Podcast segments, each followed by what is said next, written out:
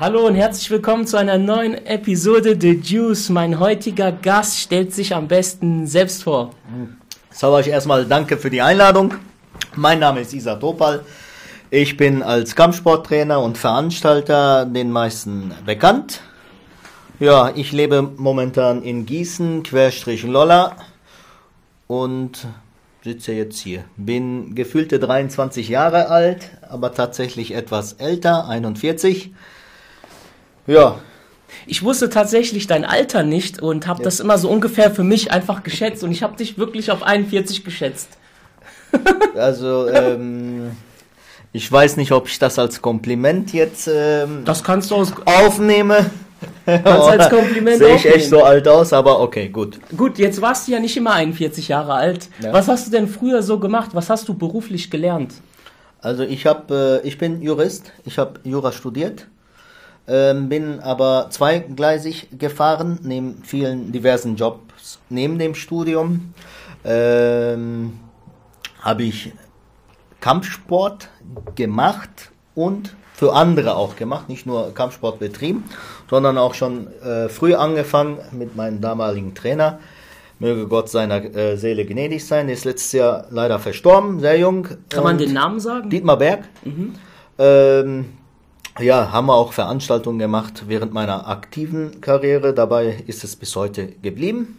Deine aktive Karriere. hm, Du warst früher selbst Kampfsportler? Du stellst die Frage so, als wenn du es nicht wüsstest, bist überrascht.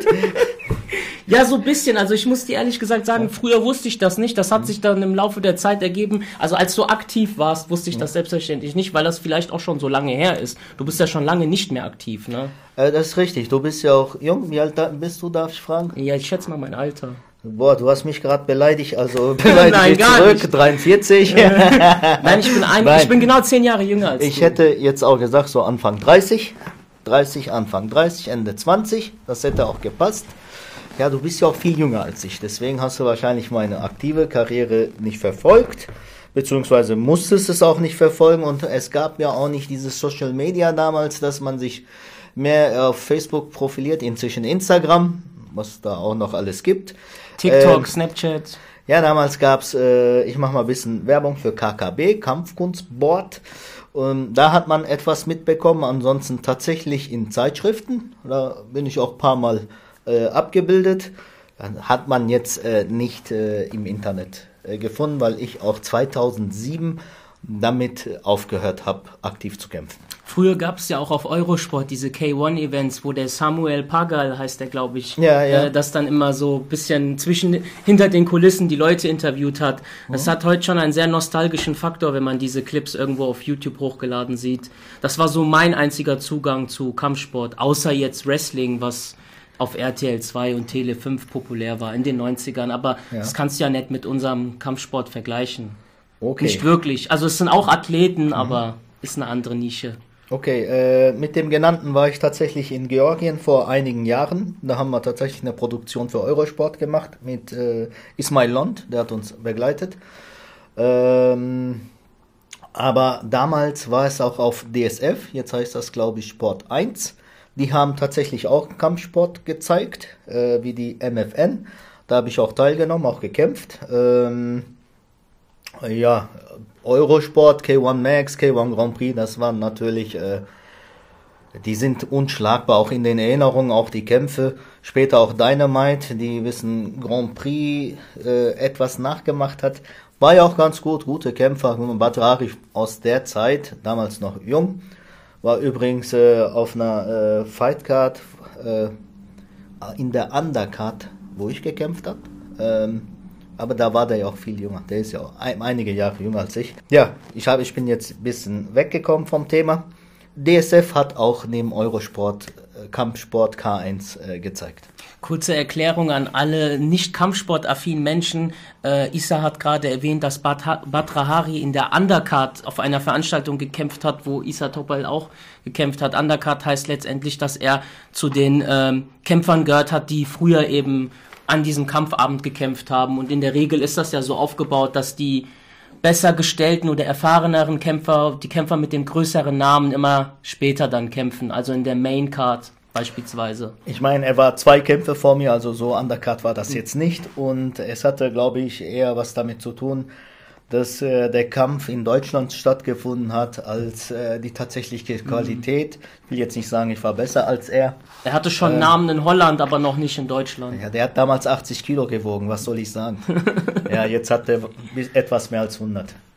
Ja, das ist äh, interessant. Also du warst selbst Kämpfer. Wie, wann, wann kam dieser Moment, dieser Punkt, als du dich äh, selbst quasi äh, darum gekümmert hast, auch eigene Veranstaltungen zu veranstalten? Also die erste große Veranstaltung, die ich von dir kenne, ist äh, Riyadh Rumble. Die war im Jahr 2013. Kam, oder hast du vorher schon was gemacht? Ich weiß nicht, ob die 2013 oder 12 war. Ich bin mir gerade nicht sicher. Aber ich äh, angefangen hat es ja quasi äh, zweigleisig, was ich vorher gesagt habe, mit Dietmar Berg.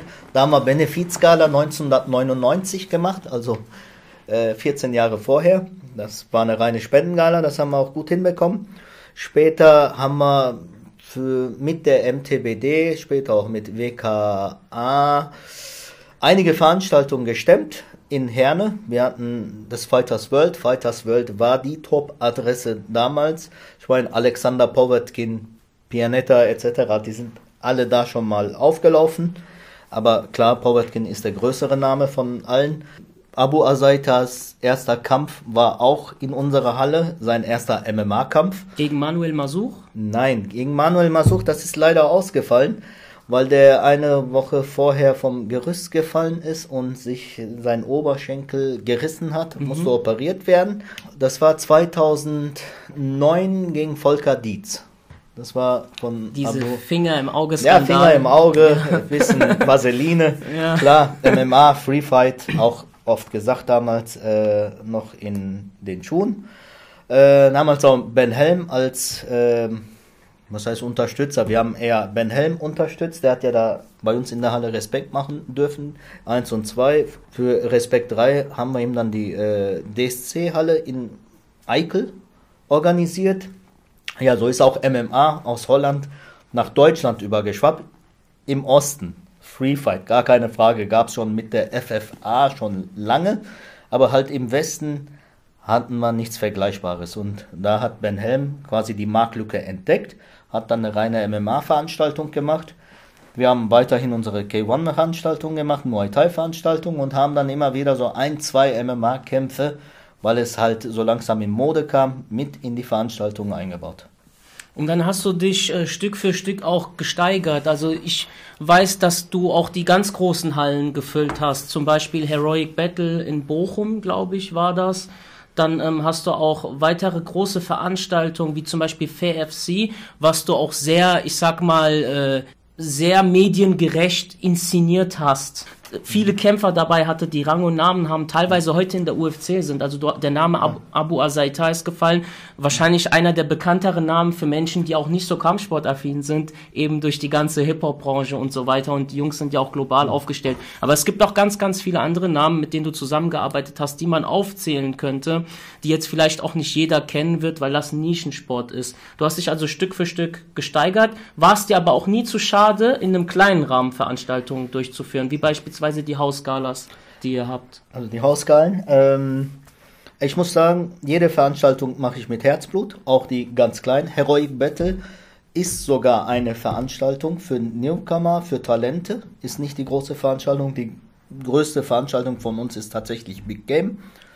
Danach kommt die FRFC. Big Game war in Bochum, ja, Big Game war in Bochum. Mhm. Ja, Heroic Battle, da machen wir natürlich gute Werbung, deswegen kommt das groß rüber. Aber Heroic Battle ist tatsächlich die Plattform, die Talente äh, auszusuchen, äh, die Spreu zu trennen quasi, um dann zu gucken, wer kann auf die Big Game, wer kann auf die FRFC Fight Card kommen, weil äh, bekanntlich ist Big Game die Plattform, wo man danach tatsächlich bei Glory landet und bei äh, ist es durchaus möglich, dass man in die UFC kommt. Hast du ja gerade erwähnt, Abu Azaita, aber äh, als wir die FRFC 1 gemacht haben, haben wir angekündigt gehabt, dass wenn Alan Omar aus Stuttgart und Nick Hein, wenn sie ihre Kämpfe gewinnen, dass sie danach einen Vertrag von der UFC bekommen. Natürlich alle so, ja, quatsch mal weiter. Nur wir haben im Hintergrund schon gearbeitet gehabt. Das war auch ein Grund dafür, dass wir überhaupt bei FRFC einen Octagon hingestellt haben, weil die UFC uns quasi als äh, Bedingung gegeben hat, diese Kämpfer zu nehmen, wenn wir sie in einem Octagon kämpfen lassen.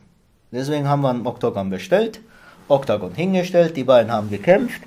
Äh, schöne Kämpfe, beide haben gewonnen, beide haben einen Vertrag in der UFC bekommen.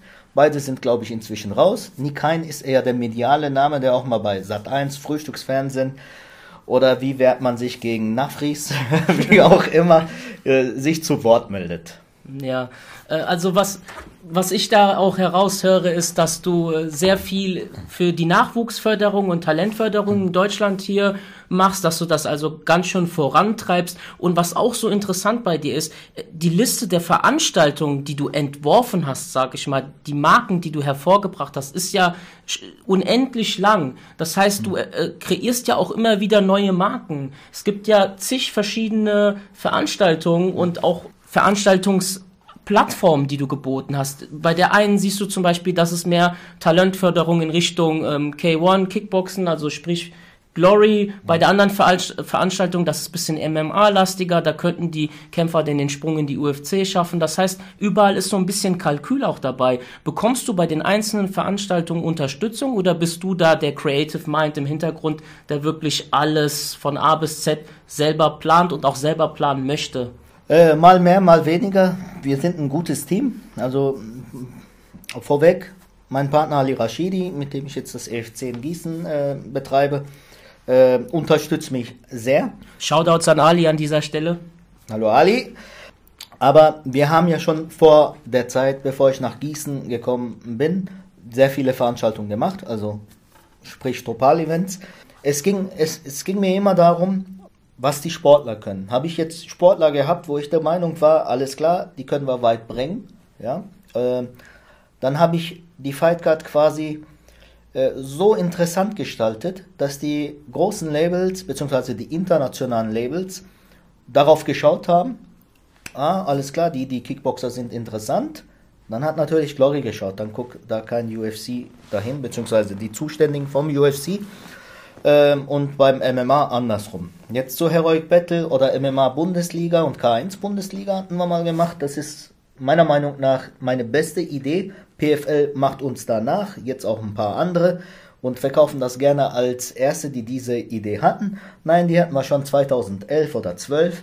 Davor hatten wir auch MMA Like so dieses äh, Amateursystem. Also es gab alles schon mal, auch äh, mit dieser ganzen äh, Grand Pound TV ja, jetzt werde ich mal Wissen ausholen, die sich dann, wir sind die Nummer 1 so auf dem Markt präsentiert haben. Nein, Fightcast TV wird den meisten nichts sagen. Wie gesagt, damals gab es kein Facebook, kein Social Media, StudiVZ vielleicht, ja, und KKB. Fightcast TV waren die ersten, die mit sowas angefangen haben.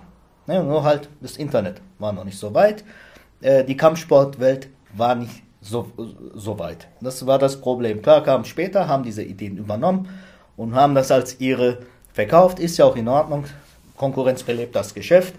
Aber dann immer zu behaupten, wir sind die Besten, wir sind die Ersten, wir sind die Größten, das machen ja viele, auch irgendwelche Hinterhofveranstalter erzählen das ja von sich auch. Gut, wenn sie in Timbuktu die Größten sind, sind sie es, ist in Ordnung. Das darf man nicht immer als äh, bare Münze nehmen was auch so hochinteressant ist bei dir, du schaffst es wirklich überall deine Ressourcen ähm, äh, aufzusaugen. Ich meine, du bist vor einigen Jahren nach Gießen gekommen, beruflich bedingt, und hast dich relativ schnell hier mit den Lokalitäten zusammengeschlossen und auch etabliert. Wie machst du das? Ähm, ich bin ja nach Licht gezogen, hm, wegen der Technischen Hochschule hier in Mittelhessen arbeitstechnisch. Ähm, da hast du ja auch was aufgezogen, das weiß ich. Ne? Ja, ich habe eine äh, Hochschulsportgruppe gehabt, die tatsächlich MMA und K1 äh, trainiert haben äh, und die auch gekämpft haben. Also für eine Hochschulsportgruppe, die eigentlich das aus Hobby und Spaß machen, waren die eigentlich sehr erfolgreich. Also wir hatten eine Siegerquote von, lass mich nicht lügen, 95 Prozent und ich denke sogar 100 Prozent, aber sagen wir mal 95 Prozent, äh, weil ich mir gerade nicht sicher bin.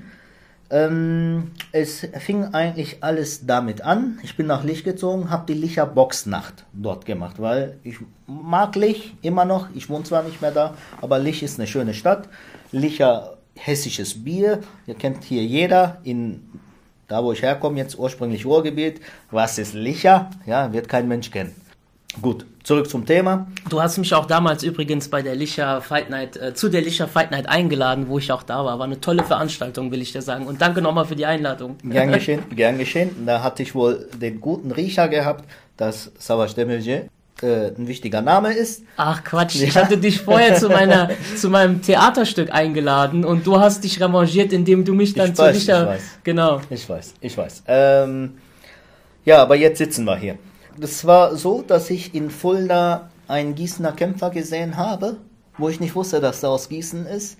Da habe ich dann auch äh, meinen jetzigen ähm, Gympartner kennengelernt, quasi mit Hallo Hallo im VIP-Platz auf einer Mixfight-Gala war das, in Fulda. Und so vier, fünf Monate später sehe ich den im Dachcafé. Ich so, hey, was machst du denn hier? Bla bla bla und so. mir. Das gehört mir. Oh, okay. Und dann haben wir uns etwas ausgetauscht, dass er eine neue Lo Lokalität sucht. Ich bin auf der Suche nach einer neuen Lokalität und da haben wir die Kräfte gebündelt, haben uns zusammengetan und bis heute läuft das super. Das heißt, dir gehört auch ein Gym. Du bist auch Gym-Owner. Oder wie habt ihr euch da abgesprochen? Wir sind da Partner. Ihr seid Partner, okay. Und Ali Rashidi leitet das Training? Oder wechselt ihr euch da ab? Oder habt ihr da eigene Trainer? Ähm, also neben uns beiden haben wir auch ähm, Trainer da, aber die Haupttrainer sind Ali und ich. Ähm, die Wettkampftruppe wird primär von mir trainiert, es sei denn, ich komme da nicht nach, beziehungsweise auch Akam, weil ja Akam äh, ein Gewächs von Ali ist, wird auch vom Ali mehr trainiert. Da ergänzen wir uns, aber so das breite Spektrum, quasi ähm, unsere Breitensportler, die werden von dem sympathischen Ali trainiert und für die äh, Quäleinheiten, für die Leistungen, für die, die tatsächlich kämpfen wollen, die auch äh, sich schinnen lassen und anschreien lassen, die landen dann meistens bei mir. Wie lange gibt's das Gym jetzt schon? Ich meine, ich war damals bei der Eröffnung, ich glaube vier Jahre, fünf Jahre, war das 20- 2016? Das ist jetzt fünf Jahre her.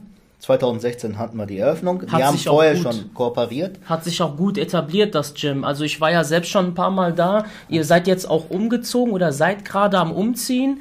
Äh, hat sich sehr gut gemacht. Dreistöckig soll das neue Gym werden. Ja, wir haben eine Saunalandschaft jetzt. Ähm, die Sanitäranlagen sind äh, gehobener als das, was wir jetzt haben. Dann haben wir zwei Etagen, die nur für eine Trainingsfläche sind oder ist. Ähm, es ist etwas kleiner als das EFC jetzt. Das hat uns primär, primär war es dann eine Halle zu haben, die auch im Winter die Nebenkosten, die Heizkosten nicht so in die Höhe schießt, dass wir äh, uns dafür entschieden haben. Ja, ihr habt euch auch einen guten Namen gemacht. Auch eure Kämpfer sind mittlerweile überall vertreten bei Veranstaltungen. Ihr seid erfolgreich und der Name Extreme Fight Club Gießen ist, glaube ich, mittlerweile bundesweit bekannt und auch ein tolles Gym. Also das sage ich jetzt nur, nicht nur, weil du hier bist, sondern es ist wirklich ein grandioses Gym. Ich bestätige deine Aussage. Ja, was treibt dich an, Isa? Ich meine, ähm, Geld allein kann es nicht sein und wir hatten auch einmal ein privates Gespräch außerhalb des Podcasts, Jahre her. Da hast du mir gesagt, dass man, wenn man das auch nur für Geld macht, dass man damit nicht glücklich wird, weil auch nicht jedes, ähm, jedes Event ein monetärer Sieg ist. So, ich meine, was treibt dich an? Ist es die Passion? Ist es, äh, dass du deine eigene Legacy damit aufbauen möchtest? Ist es wirklich die Liebe zum Sport? Also es ist, äh, Legacy ist schon das richtige Wort. Ähm, es ist auch, ich als Sportler hatte damals nicht die Unterstützung und nicht die Möglichkeiten, die man heute hat. Äh, der Sport hat mir viel gegeben und äh, ich habe mir überlegt, Zeit was zurückzugeben und ähm, den wirklich guten Sportlern, auch den nicht so guten Sportlern Möglichkeiten äh, zu geben, die ich damals nicht hatte. Du willst sagen, du bist ein bisschen von deiner Zeit geprägt, außerhalb von Social Media, als Kampfsport in Deutschland nicht so viel Beachtung geschenkt bekommen hat.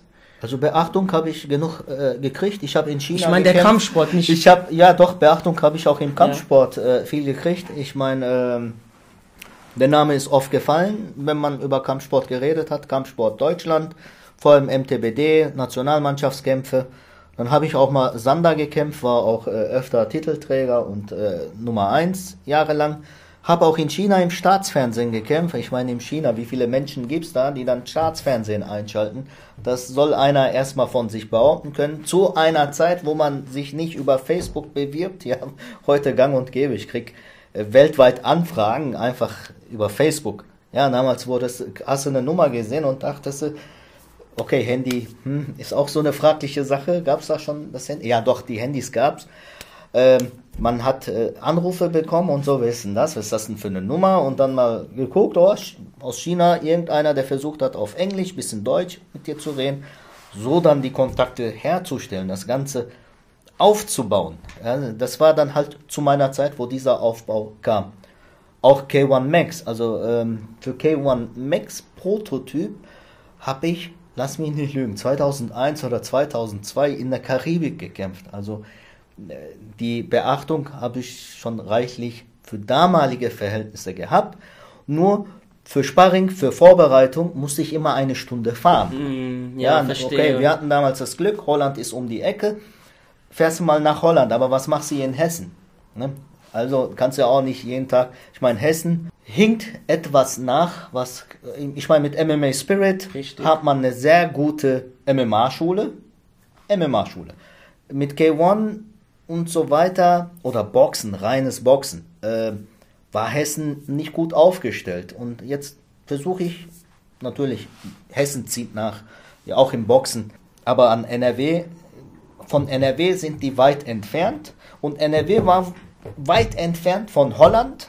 Und NRW hat immer quasi die Distanz zu Holland in den letzten 15 Jahren verkürzt, weil ja viele Holländer jetzt auch auf deutsche Kämpfer zurückgreifen auch buchen und weil man diesen Vergleich hat und auch die Möglichkeit hat, mit den Besten zu trainieren, hat sich NRW sehr gut entwickelt im Kampfsport. Und Hessen muss jetzt nachlegen. Stichwort Holland. Warum ist es eigentlich so, dass äh, holländische Kämpfer und auch der Kampfsport generell in Holland einen ganz anderen, also einen viel höheren Stellenwert hat als beispielsweise in Deutschland? Ich sag mal, das hat was mit dem Kolonialismus damals zu tun weil ja viele asiatische Länder, sprich Thailand, Indonesien etc., weil das ja Kolonien von denen waren, deswegen sind da ja auch viele Asiaten in Holland, aber nichtsdestotrotz denke ich heutzutage, beziehungsweise wenn ich 15 Jahre zurückdenke, hat das was mit dem Deutschen Sportbund zu tun, mit dem Landessportbund zu tun,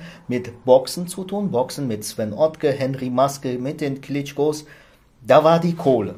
Ne? Und die, äh, die ganz wirklich guten, wirklich, wirklich guten, also wenn man sich äh, Amateurkader im Boxen anguckt, Nationalmannschaft, Amateurkader, erste Bundesliga, Wahnsinn. Also die, da war Holland weit von entfernt. Also Holland war nicht gut im Boxen, aber die wirklich Guten, ja, jetzt, das spricht natürlich gegen mich auch. Wenn ich sage, die wirklich Guten sind dann zum Boxen gegangen, weil sie dachten, da ist das große Geld. Und die, die wirklich das für den Sport gemacht haben und Boxen ein bisschen für schwul gehalten haben, weil da nur die Fäuste erlaubt sind, sind beim K1 geblieben.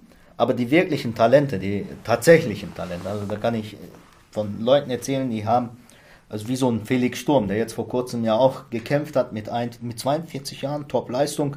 Äh, und hat auch noch eine Gefängnisstrafe abgesessen. Ne? Ja, also so einer, in seiner Topform hat der Oscar de la Hoya geschlagen. Ich bin Oscar de la Hoya Fan, aber den Kampf hast du Oscar de la Hoya leider verloren. Haben sie ihm nicht gegeben. Felix Sturm hat verloren, aber äh, diese Talente, die waren beim Boxen, nicht im K1. Jetzt ist es ja so, dass wir Veranstaltungen aktuell oder auch schon länger nicht durchführen können. Ja. Und in diesem Podcast reden wir auch sehr, sehr oft über die aktuelle Lage, über dieses Corona-Thema. Wie geht man damit um? äh, was, was macht man aus so einer Situation? Wie sehr beschränkt dich jetzt Corona im, als von der Sicht als Veranstalter? Okay, ähm, wir hatten das Pech. Ähm, acht Tage vor Big Game 4. Es stand alles, die Tickets waren raus, kam die Pandemie. Und die Veranstaltung ist ins Wasser gefallen. Wir hatten 3200 Karten verkauft. Das ist natürlich sehr ärgerlich. Auch die Zeit, die man investiert hat, auch aus Sicht der Sportler, der Teams, die sich vorbereitet haben. Knallharte Diäten, harte Vorbereitung, hartes Training, ja. Das ist auch, lassen wir die Zeit weg. Ja, das Sport ist ja auch was für die Gesundheit. Lassen wir mal die Zeit weg. Aber das Geld, was viele auch in so einem Trainingscamp investieren, Ja. das war dann futsch. Ähm, Man muss dazu eine Randbemerkung noch, man muss dazu sagen, dass in Deutschland der Kampfsport immer noch sehr unterbezahlt ist. Das heißt, wenn man wirklich kämpfen will, zumindest auf einer mittleren bis unteren Ebene, muss man eher damit rechnen, dass man das Geld, was man im besten Falle als Kämpfer bekommt, sowieso in, sein, in seine Vorbereitung steckt. Also es gibt den einen oder anderen Sportler, die verdienen tatsächlich damit gut Geld, auch deutsche Sportler, aber ich werde nicht über die Gagen der Sportler hier reden. Aber es gibt auch viele, ähm, die nicht so viel verdienen. Die Frage ist natürlich auch, ähm, sind diese Sportler äh, unterbezahlt oder ist die Bezahlung dem gerecht? Und das lasse ich einfach mal so stehen, weil wenn Sportler, wenn ein Veranstalter sieht, ein Sportler bringt dir Geld, ja, und dann bist du auch mal als Veranstalter, so wie Dana White das ja auch mit McGregor macht. McGregor kriegt Ja. viel mehr Geld als alle anderen, aber er ist nicht der Beste. Ja, das ist bei uns nicht, Nicht anders. mehr der Beste. Hat eine Zeit lang die UFC Ja, schon sehr der hat schon dominiert, der Ja. hat schon sehr dominiert, aber er ist, er hat aber auch die Hallen gefüllt. Seine Wait-ins waren voller als jede andere Veranstaltung in Ja. Europa. Ja, also da müssen wir auch nicht drüber reden. Deswegen ist es auch berechtigt, dass diese Sportler, dass diese Figuren mehr kriegen als einer, der zwar vielleicht gut ist, aber der ähm, vielleicht fünf Leute zieht und diese fünf als äh, Einladungskarten dem noch gegeben haben, zusätzlich zu der Gage. Ich meine, der bringt dann Qualität. Natürlich gibt es diese Sportler auch, die, die ihrem Können nicht gerecht werden, was Zuschauerpotenzial angeht. Aber gut, wir Veranstalter ähm, werden jetzt auch nicht vom Fernsehen oder von Sponsoren so äh, refinanziert, dass wir sagen, alles klar, wir Ja. zahlen jetzt die Qualität. Also wir würden gerne jedem Sportler zwei Nullen hinten mehr dranhängen, aber wir können es nicht. Ja. Die Asaitas haben auch immer sehr viele Leute gezogen damals in Deutschland. Ich kann Also- mich an Respect FC erinnern, Ja. was für eine Atmosphäre geschaffen wurde von deren äh, Lager, sag ich mal. Ja, also die Asaitas, ähm, muss ich sagen, die habe ich schon von immer irgendwo unterstützt.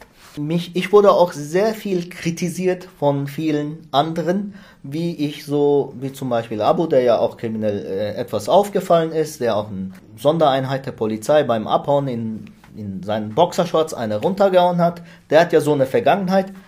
Gut, alles klar. Ist ja auch medial bekannt, also ist kein ist, Geheimnis. ist medial ja. bekannt.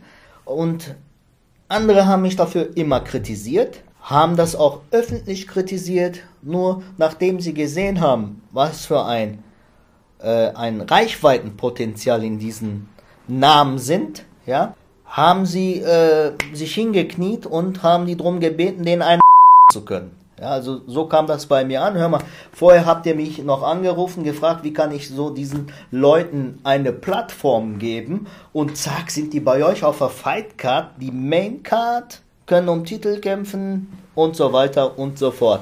Das war sehr heuchlerisch, aber das war nicht nur bei den Asaitas so, so ist das halt. Die ne? Jungs haben sehr polarisiert. Eine witzige Anekdote zu den Asaitas. Ich kann mich erinnern, Anfang 2012, das war Respect FC in der Eissporthalle in Essen. Da hat Abu gegen Martin Zawada gekämpft. War ein toller Kampf. Und äh, ich bin runtergegangen. Ähm, da war para parallel noch eine andere Sache. Ich habe meinen Trainer gesucht, meinen damaligen Trainer.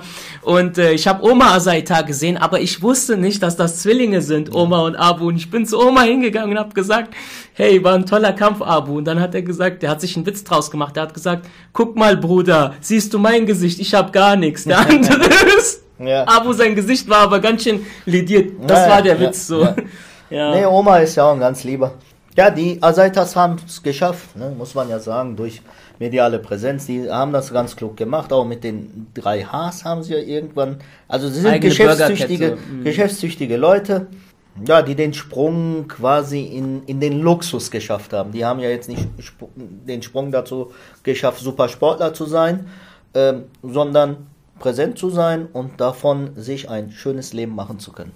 Hast du die Geschichte mit Ottmann in der UFC mitbekommen? Ja, der ist rausgeflogen, das habe ich mitbekommen. In seiner Instagram-Bio steht immer noch UFC-Fighter. Meinst du, das hat irgendeine Bedeutung? Ich meine, die haben Ali Abdelaziz als Manager.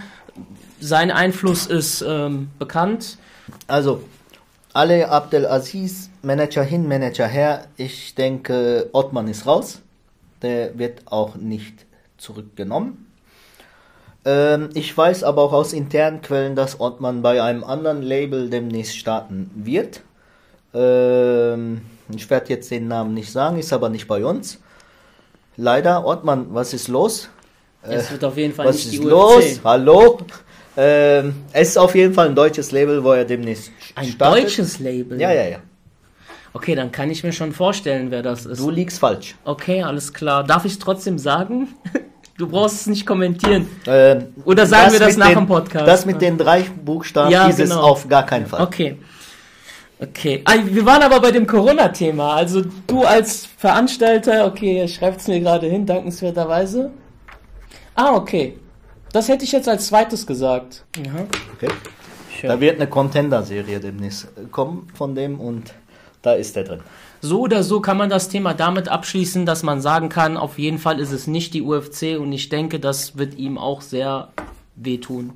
Weil die UFC war ihr großer Traum. Ich meine, ich weiß nicht, ob Ottmann das wehtun wird, weil Ottmann ja auch Ich rede nicht vom finanziellen, ne? ich rede Nee, so nee, von ich der Legacy. auch nicht. Ich, ich, ich rede auch nicht vom finanziellen. Ottmann ist ein gläubiger Mensch. Ottmann denkt an, äh, an Kadir, also an Schicksal. Und wenn Gott ihm diesen Weg vorgeschrieben hat, die UFC verlassen zu müssen, dann ist es halt so. Ja, ich glaube nicht, dass Ottmann das jetzt juckt, dass der äh, ungeschlagen die UFC verlassen hat. Hat ja auch einen für einen Rekord gesorgt. Ja, er war ja ne? bei den äh, 9 Top Sekunden 10. K.O. Er war ja auch bei den Top 10, äh, der ungeschlagen in der UFC. Ich meine, der hat Legacy. Vor allem sein Abgang wird auch jedem in Erinnerung bleiben. Vor allem das Interview mit Dana White, wie er das, wie er das erklärt hat.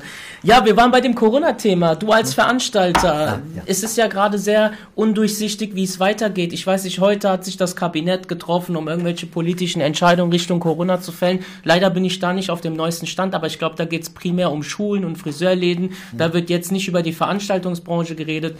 Vielleicht liege ich da auch falsch, vielleicht hast du mehr Infos. Wie ist deine Sicht auf die Dinge? Wie, wie plant ein Issa Topal? Plant er überhaupt? Gönnt er sich eine Auszeit? Wie ist sein Mindset in, in diesen Sachen? Also jede Krise ist ja auch eine Chance, sagt man, aber die Chance äh, ist hier weit entfernt. Ähm, wir haben den Fehler anfangs gemacht, komplett die ganze Bevölkerung zu sagen, als wir die Gyms geschlossen haben, als wir die Veranstaltungen abgeschlossen haben, dass die Gesundheit der Menschen uns wichtig äh, ist und wir haben uns alle als Helden gefeiert, als wir zugemacht haben, als wir abgesagt haben und als wir gedacht haben, wir kriegen eine Soforthilfe, haben wir uns als Helden gefeiert und haben einfach die Maßnahmen widerstandslos angenommen. Und jetzt im Nachhinein zu sagen, was macht die Regierung, bla bla bla, wo wir gesehen haben, das läuft nicht so gut, nach drei Monaten Pause ist auch genug Urlaub, ähm, sind wir unzufrieden. Das ist richtig. Ähm, äh, wir, also mit wir meine ich das EFC, beziehungsweise mein Event-Team, haben ja danach versucht, so Restarts, haben dann äh, natürlich, äh, wie nennt man das, Konzepte erstellt, haben auch mit dem Gesundheitsamt, mit dem Ordnungsamt super gearbeitet. Vielen Dank, Landkreis Gießen, ihr seid top. Äh, durften auch veranstalten, haben auch im Sommer, ich glaube, zwei oder drei Open-Air-Events gemacht. Habe ich gesehen, habe Ja. ich gesehen, ja. Mit Hygienekonzept. Mit allem drum und dran. War alles schön, Wetter hat mitgespielt, Gott sei Dank. Ähm, wir haben versucht, so einen Restart zu machen. November war unser letztes Event in, in, äh, in der EFC-Halle. Oh, äh, noch nicht mal oben, ja, sondern tatsächlich drinnen. Davor haben wir in Bochum die FRFC gemacht mit Christian Eckerlin und äh, Stefan Pütz. Auch zwei große Namen, wirklich für alle, die sich nicht auskennen. Ja, Eckerlin ist danach direkt zu KSW gekommen und äh, Pütz hat bei Bellator unterschrieben. Also Auch zwei sehr große Organisationen für alle, die sich nicht auskennen. Ja, also die Veranstaltung für FC, also Nils und ich kennen uns schon sehr lange und verstehen uns auch gut. Das war auch so, dass die Veranstaltung gehoben sein sollte. Wir hatten ja auch Runfighting da und vor allem ging es ja auch um diese Sportler, dass sie sich gut präsentieren können und dann äh, zu KSW und zu Bellator wechseln können. Das war äh, quasi ein Freundschaftsdienst auch an Nils. Ich meine, der hat mir dafür zwei seiner Zugpferde gegeben, zwei seiner besten Leute. ja, es war eine gute Veranstaltung. Es war in einer Halle, wo sonst 8.000 bis 9.000 Leute erlaubt sind und wir durften nur 300 Leute reinlassen. Das war natürlich Stress pur, äh, Geld pur, was weggegangen ist und äh, mit 300 Leuten so eine Halle ist eigentlich schade, aber wir haben es trotzdem gemacht, um zu zeigen, ey, pass auf, Kampfsport lebt noch. Wir sind zwar abgetaucht, Veranstaltungen sind möglich mit Konzepten und so weiter. Wir haben es versucht, wir haben es auch bewiesen, dass es klappt, aber die Inzidenz ist wohl so hoch gestiegen, dass man dann irgendwann nach unserer letzten Veranstaltung zwei Tage später gesagt hat, wir machen alles zu. Hattest du da schon was geplant? Also kommende Veranstaltungen schon? Also äh, ich plane immer was. Ähm, einiges, äh, ich plane immer was. Also Dezember ist natürlich dann dadurch ins Wasser gefallen, äh, weil ich auch verreist bin. Ja, sonst hätte ich da tatsächlich was gemacht. Habe ich gesehen, du warst irgendwo in der Karibik oder so. Auf jeden Fall da, wo Sonne ist. Nein, ich war im Mittelmeer, aber ah, ja. ich bin bekennender Antalya-Fan. Ich ja. war in Antalya, es war schön. Äh, weil Lang, Langflüge traue ich mich zu Zeiten der Pandemie nicht. Was ist, wenn man Flieger ausfällt? Da kann man sich nicht eben im Zug oder im Schiff setzen und über andere Wege wieder zurück nach Deutschland kommen. Ich meine, ich hätte kein Problem, in der Karibik zu bleiben oder in Sida oder in Antalya, wäre auch super. Aber jetzt zurück zum Thema. Ähm, Ziel ist es eigentlich, dass wir immer veranstalten. Wir werden auch in zwei Wochen wieder veranstalten, ohne Zuschauer. Es sind aber nur Profisportler erlaubt. Ja, da wir mit Emil Kessler, ein gerade 18 Jahre alt geworden Jungen, so einen Diamanten im Team haben, werden wir auch diesen Jungen jetzt äh, nicht im Stich lassen, nicht kämpfen lassen, sondern dann sagt man auch, ey komm, seine äh, sportliche Zukunft äh, er ist ein Stern, er wird auch aufgehen. Das werden wir trotz Pandemie fördern. Ob wir jetzt mit den Veranstaltungen irgendwann wieder mal äh, wie früher das gestalten können, das bezweifle ich die nächsten zwei, drei Jahre. Wow, also damit hast du eigentlich meine Frage, die ich im Kopf hatte, mit bezogen auf die Perspektive für Veranstaltungen schon beantwortet. Also schon eine ziemliche Dystopie, ziemlich düster, wenn du sagst, zwei bis drei Jahre keine normalen Veranstaltungen. Ich kann das zum Beispiel gar nicht abschätzen. Ich, ich denke mir, also ich habe Angst vor einer Zweiklassengesellschaft in Bezug auf Impfen, ja, dass ein mhm. Impfzwang kommt ja. und dass es heißt, hey, es dürfen nur noch geimpfte Menschen zu großen Veranstaltungen. Ähm, sagen wir mal so, als die Pandemie angefangen hat, genau, oder vor einem Jahr, ja, mhm. März, hier in Deutschland, äh, beziehungsweise als die Epidemie zur Pandemie erklärt worden wurde, war mir schon klar, alles klar, wir können alles absagen, waren die Veranstaltungen die ersten, die betroffen worden sind. Das waren die ersten. Das heißt auch im Umkehrschluss, die Veranstaltungen sind die letzten, mhm. die sich befreien können. Macht durchaus Sinn. Ja, ja. ja und ähm, ich denke, mit den Impfungen, jetzt soll es ja auch so eine südafrikanische Variante geben, die tödlicher mhm. sein soll, bla bla bla. Ich bin kein Virologe, kein Epidemiologe, aber ich denke, bis die Herdenimmunität äh, erreicht ist und es werden ja auch noch die Kinder, Jugendliche, Jugendliche werden auch Erwachsene.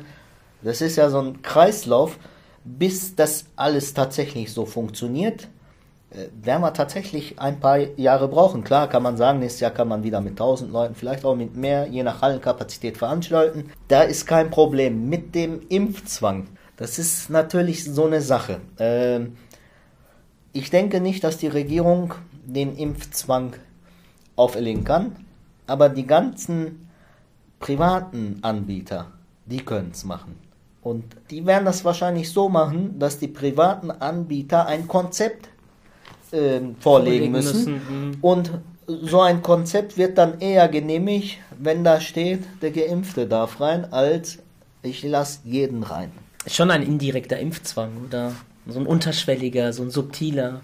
Das werden wir sehen. Wer also am, am Leben teilnehmen möchte, am öffentlichen Leben, muss geimpft sein. Ich meine, wenn ich schon heute, heute habe ich es gehört, gelesen, äh, Spanien will das ja einführen, Impftouristen ich habe ich hab noch, ich habe noch. Spanien will äh, einführen Impftouristen, denke ich mir auch, was soll der Scheiß? Jeder sollte sich freiwillig impfen lassen, der möchte, alle anderen nicht. Und laut Umfragen wollen ja die meisten eine Impfung haben. Dann kann man auch die, die sich nicht impfen lassen, in Ruhe lassen.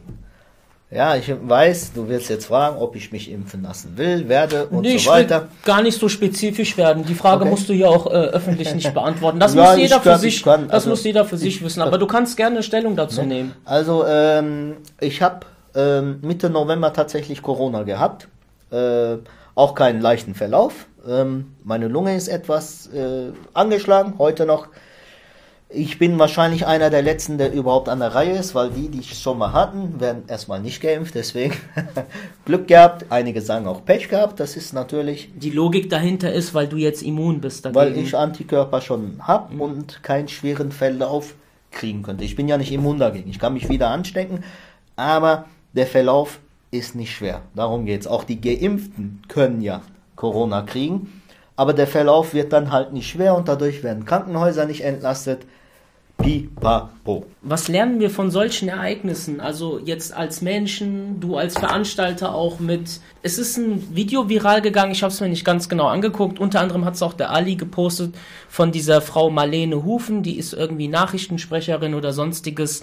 Da ging es darum, dass sie darauf aufmerksam gemacht hat mit ihrer großen Reichweite, die sie scheinbar hat, dass viele Menschen auch, äh, also dass man den Blickpunkt sehr schwer auf, Corona, auf die Corona-Erkrankung gelenkt hat und äh, gar nicht dabei auffällt, dass auch viele Menschen äh, an Depressionen erkranken äh, und zahlreiche andere Sachen wie Übergewicht durch diesen Sportmangel was, was, was macht man in so einer Situation? Ich kann dir jetzt nur sagen, dass ich zum Beispiel auch ein bisschen inspiriert durch den Podcast, mein Podcast-Partner, ähm, der Guido, der ist Personal Trainer, Shoutouts an Guido, der hat hier ein eigenes Gym in Wetzlar, äh, der hat mich dazu inspiriert, auch bei Kälte draußen laufen zu gehen, um einfach mhm. was für meine körperliche Fitness zu machen. Bei uns hier im Podcast geht es sehr viel um Selbstreflexion, Persönlichkeitsentwicklung, äh, sich weiterentwickeln, sich entfalten, aus dieser Krisensituation, wo du vielleicht sehr beschränkt bist in deinem normalen Leben, das Beste rauszuholen und auch an sich selbst zu arbeiten. Wie ist dein Standpunkt? Was ist deine Erkenntnis aus dieser Zeit? Was kannst du den Menschen mitgeben? Auch als jemand, der sehr krass betroffen ist. Ich meine, du bist ein Macher, du willst rausgehen, du willst planen, du willst machen, du willst Menschen zusammenbringen, ähnlich wie ich auch früher hier mit dem Theaterstück ja. beispielsweise und meine ganzen Fußballturniere, die ich hier regional gemacht habe, äh, auch mit dem Podcast. Ich will Menschen zusammenbringen, unterhalten und so weiter. Ne? Und das ja. können wir ja alles jetzt nur sehr restriktiv. Ja. Du hast gesagt, äh, du hast eine kommende Veranstaltung ohne Zuschauer, also sehr restriktiv. Ja, also ähm, wenn man tatsächlich jemanden in sich gehen lässt und überlegt, warum, wieso das Ganze, ähm, dann wird man auch schnell in die Schiene der Verschwörungstheoretiker, der Covid-Idioten und so weiter. Nur weil jemand eine andere Meinung hat, ist er kein schlechter Mensch. Es ist meistens hat vielleicht eine Angst oder sieht das anders. Ich könnte zum Beispiel kritisieren, dass ähm, Deutschland relativ spät reagiert hat, obwohl andere Länder schon reagiert haben vorher. Und dass Deutschland hat dann, beziehungsweise nicht Deutschland, die Regierung hat dann Vertrauensvorschuss bekommen. Alles klar. Da haben wir uns ja selber als Helden gefeiert. Wir machen alles zu, alles dicht. Jetzt habt ihr die Gelegenheit, das Gesundheitssystem ähm, zu restaurieren, sag ich mal so, wieder hochleben zu lassen in der Hinsicht wurde nicht viel getan. Man hat die Lufthansa gerettet, man hat ein paar Aktionäre gerettet, man hat den Vorstand gerettet, man hat Banken gerettet. Die wichtigsten Banken, zuerst. Ne? Ja, und die Banken hat man dann als Retter dargestellt, weil sie jedem Kredit geben und so weiter. Äh, ja, aber das ist dann tatsächlich ein bisschen Wirtschaftsökonomie. Da müssen wir nicht drüber reden. Aber man hat äh, nichts für Krankenhäuser gemacht, außer ein bisschen Prämien ausgezahlt. Ja, wenn sie Betten frei halten, was ein Schwachsinn. Man, ich kann verstehen, dass die sagen, die Betten, die Intensivbetten, die müssen frei bleiben, die müssen frei bleiben. Tote, natürlich, ich für meinen Teil möchte nicht, dass jemand seine Existenz für meine Gesundheit opfern muss. Ja, das muss jeder für sich selber wissen.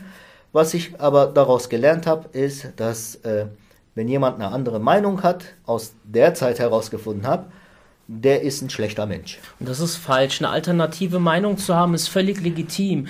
Das einzige Problem, was ich sehe, ist, dass viele Menschen, die halt diese alternative Meinung haben, die wir jetzt mal als Querdenker bezeichnen, so werden sie ja medial bezeichnet, dass wenn man im Fernsehen die Bilder sich anschaut, dass halt, halt auch viele schräge Typen dabei sind, viele ja. Nazis dabei sind, ja. Reichsbürger dabei ja. sind und ähm, ich weiß nicht, ob die Medien, sag ich mal, mit Absicht immer diese Leute filmen und interviewen oder ob wirklich einfach überwiegend viele von denen vertreten sind. Trotzdem muss man sagen, eine alternative Meinung ist immer in Ordnung. Ja, eine alternative Meinung ist in Ordnung, aber da muss man auch aufpassen, mit wem man ins Boot steigt. Genau, genau. Ja, also da muss man jetzt nicht. Äh Attila Hildmann und die Reichstagsstürmer und so weiter. Ich mag Veganer auch nicht, aber das, ist, das ist egal. Ähm, Fleisch, ich bin Fleischesser. Ähm, ja, die schweifen auch ein bisschen ab. Ähm, aber wie gesagt, man kann sich auch Zahlen angucken, ähm, die Inzidenz angucken, die Betroffenen angucken. Klar, jedes Leben ist wert, gerettet zu werden. Aber ich glaube, den meisten stört es, was heißt den meisten? Die meisten sind ja auch für die Maßnahmen. Stört es, dass man das einfach ungefragt gemacht Viele hat. Stört es. Mhm. Ja, und die Existenz ist gefährdet, die Existenz geht weg. Ich meine, die ganzen Restaurantbesitzer, die ganzen Friseure, die ganzen Tätowierer, die haben ja auch an Konzepte investiert. Das war's. Beim ersten Lockdown haben wir alle noch gesagt, alles klar, es ist eine Gefahr da, wir wenden es ab, aber wenn wir dann das irgendwie aufmachen können, gibt uns eine Alternative. Die haben uns diese Alternative gegeben. Wir haben sie, diese Alternativen dann ja umgesetzt, haben investiert. Am Ende hieß es dann, ach doch nicht. Und diese Investitionen und diese Ungewissheit, wann sie öffnen dürfen, jetzt auch der Einzelhandel, wenn ich höre, bis Mitte März äh, sollen die zu haben, da sehe ich schon die Möbelhäuser kotzen. Was können wir aus unserer Bubble für uns selbst tun? Ich meine, das ist höhere Gewalt, was die Regierung ja. beispielsweise beschließt. Da, da können wir nichts. Können, ja, aber können wir, können wir schwer als einzelne Individuen beeinflussen, unabhängig von dem Kollektiv. Äh, was können wir für uns in unserer persönlichen Bubble tun? Wie verbringt beispielsweise ein Issa Topal die Zeit, der jetzt ganz schwer veranstalten kann oder nur sehr eingeschränkt veranstalten kann? Ähm, also man kann viel lesen. Wenn man Familie hat, kann man Zeit für die Familie nehmen, aber äh, zu viel Zeit mit der Familie kann auch einer Familie schaden. Ähm, ansonsten rausgehen darf jeder. Klar, man darf nicht Leute treffen. Man kann auch Sport draußen treiben, bei minus 20 Grad lieber lassen. Man kann vieles machen, was man vor sich hergeschoben hat. Man kann auch planen, als wenn man denkt, im April geht alles auf. Man kann einen Notfallplan machen, beziehungsweise Schubladen schon mal füllen mit Projekten, die nach der Pandemie dann starten können. Klar, jetzt als Veranstalter sind wir auch an Sportler gebunden, an Clubs gebunden. Deswegen kann man so nicht planen. Ähm, vor allem, man kann auch die Hallen nicht buchen. Ja, jetzt, ich hatte die Kongresshalle Gießen eigentlich für September 2020 gebucht. Ähm, das wird ja nichts und äh, Alternativtermin ist erst in drei, vier Jahren frei, weil ja alle nach hinten gelegt haben. Und äh, man kann da nicht viel tun, aber ansonsten, ich trainiere mit meinen Profisportlern. Die dürfen ja trainieren, deswegen bin ich jetzt nicht so betroffen wie einer, der gar nichts machen darf. So wie ich beispielsweise. Du sitzt doch mit mir hier. Ja, aber ich bin ziemlich aus der Form gekommen, dadurch, dass ich auch mich im Fitnessstudio beispielsweise nicht betätigen kann. Aber seit zwei Wochen bin ich aus meinem kleinen Loch, aus meinem Trotz rausgekommen und gehe wenigstens draußen laufen, auch wenn es sehr hart ist bei der Kälte.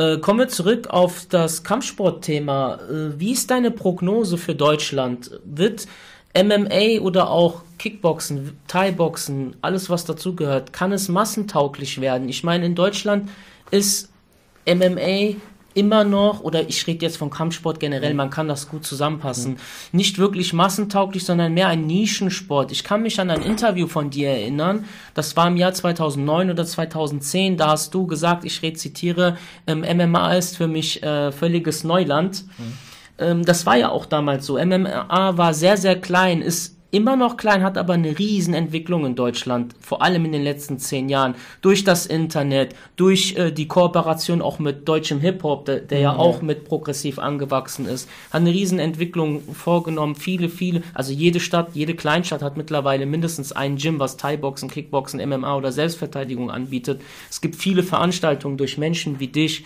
neue Talente kommen hervor. Mhm. Wie siehst du die Entwicklung? Also die Entwicklung war bis vor kurzem gut, bis kurz vor der Pandemie, auch ja mit Runfighting. Nur leider muss man sagen, dass Runfighting diese Projekte jetzt äh, aufgegeben hat. Vielleicht nehmen sie die irgendwann auf oder nicht. Corona-bedingt oder unabhängig von Corona? Es war, glaube ich, unabhängig von Corona. Ähm, da gab es doch diesen Podcast mit Andreas Kreanotakis und äh, ich weiß nicht, wie der andere heißt. Mark Bergmann? Ja, genau. Ja. Den gibt es auch nicht mehr. Die, die, machen ja jetzt über fighting.de das. Genau, aber nicht über Runfighting. Nicht über Runfighting und äh, Runfighting hat ja diese äh, Kampfsportsparte komplett aufgelöst. Das ist natürlich schade. Das hat jetzt Kampfsport wirklich für ein paar Jahre wieder zurückgeworfen. zurückgeworfen. Aber mit Fight24 TV in Kooperation mit Fighting.de, die kooperieren ja, ähm, versuchen die jetzt das aufzugreifen, das zu retten, was noch zu retten ist. Und äh, ich hoffe, denen viel Glück. Meine Unterstützung haben sie. Und dann gucken wir mal, ob wir dahin kommen können, wo wir jetzt vor eineinhalb Jahren waren, in den nächsten fünf Jahren. Hat sich vielleicht dann doch nicht gelohnt, wenn Runfighting sich da zurückgezogen hat? Also für Runfighting war, beziehungsweise für die ProSieben Media AG, äh, war eher das so nebenbei, ist eine Nischensportart. Aber guck mal, die Hallen füllen sich doch. Ich, ich kann es ging nicht, nicht um die Hallen, okay. es gab ein paar interne Unstimmigkeiten, ah, ja. Die äh, dann die veranleitet haben, äh, dazu zu sagen, guck mal, wir sitzen am längeren Hebel, wir wollen damit nichts mehr zu tun haben. Ich war zwischen 2011 und 2013 auf zahlreichen Veranstaltungen. Ich kann mich erinnern, damals war La Familia äh, Fight Night ganz groß, Respect mhm. war groß, sind ja auch zwei Veranstaltungen, die es so in der Form, glaube ich, nicht mehr gibt. Zumindest sind sie nicht mehr so groß wie damals. Ja.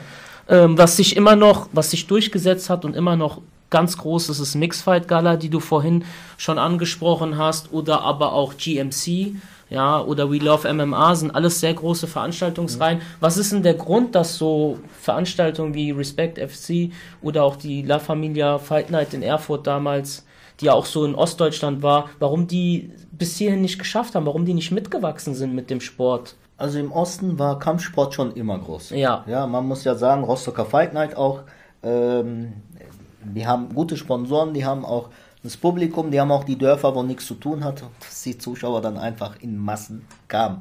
Ich würde jetzt nicht sagen, die sind nicht mitgewachsen. Ähm, bei Respekt, Respekt gibt es ja immer noch. Immer noch, in einem kleineren einer, Rahmen, ja.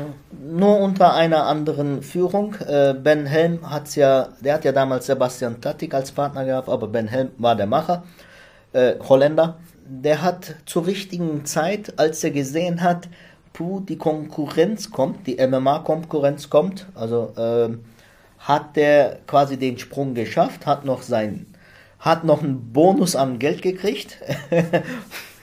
naja, egal, das ist jetzt ein bisschen Insider. Und der hat dann den Absprung geschafft. Natürlich, Ben Helm, alter Hase, zu einer Zeit MMA angeboten, wo hier in Westdeutschland das keiner gemacht hat. Deswegen war der damit sehr erfolgreich.